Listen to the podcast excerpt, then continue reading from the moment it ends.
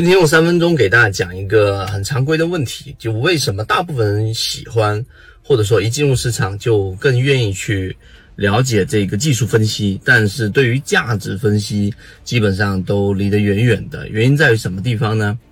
我们来说一下这个话题。首先，第一点，技术分析它是一个定量分析。而我们所说的价值分析呢，它实际上是一个定性分析，它里面这两种不同的方向，它们对于个股的这个数据变动频率是不一样。前者技术分析，技术变动频率非常快，也就是你时时要去追踪它的技术形态。啊，你随时要去追踪它的资金形态，你甚至要随时去追踪它每一分钟 K 线的形态。因此，技术分析它的第一个特点就是它的变动频率比较快，而价值分析呢，它基本上财务数据，甚至于一个公司的核心数据，那也可能就是一个季度啊，甚至有些是两个季度，甚至一年才会出现一个相对比较大的一个变动频率。所以前者很快，后者很慢，大家都喜欢快的，并且呢很直观的。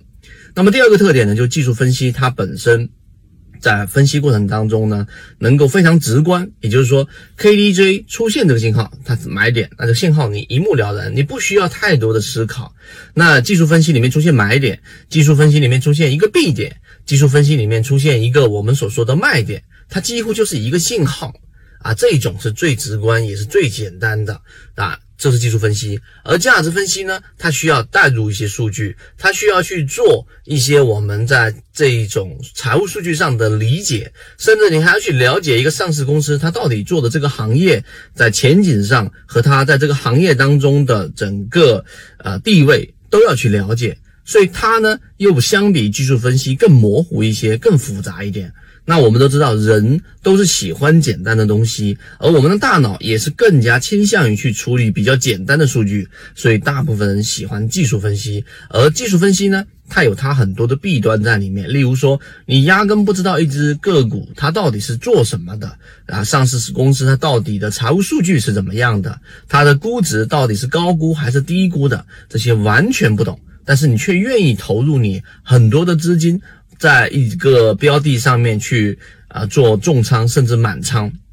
那这样子去做呢？呃，我们不能说哪一种模式特别的好，但是有一点我们可以确定，就是你如果在不考虑价值分析的情况之下去买一个标的，你有没有想过你非常容易的踩到雷？这是第二个我们说的一个差异化。那当然，我们提出问题的最终目的是为了解决问题，所以我们做了工具箱。而今天我们也公布我们的工具箱的一个视频。我们正在尝试，然后呢，让我们所有想要去进入价值分析却迟迟进不去价值分析的这些我们的这一个核心的荣誉 VIP 荣誉 VIP 船员和我们的这一个高价师，那我们做的这个工具箱的目的就是第一步。啊，我们先不用从最复杂的开始，但是我们又不能啊永远停留在简单的技术分析上，所以呢，工具箱就应运而生了。我们的用工具箱里面的视频会教大家怎么样把数据做一个代入，啊，把一些数据用加减乘除代入之后，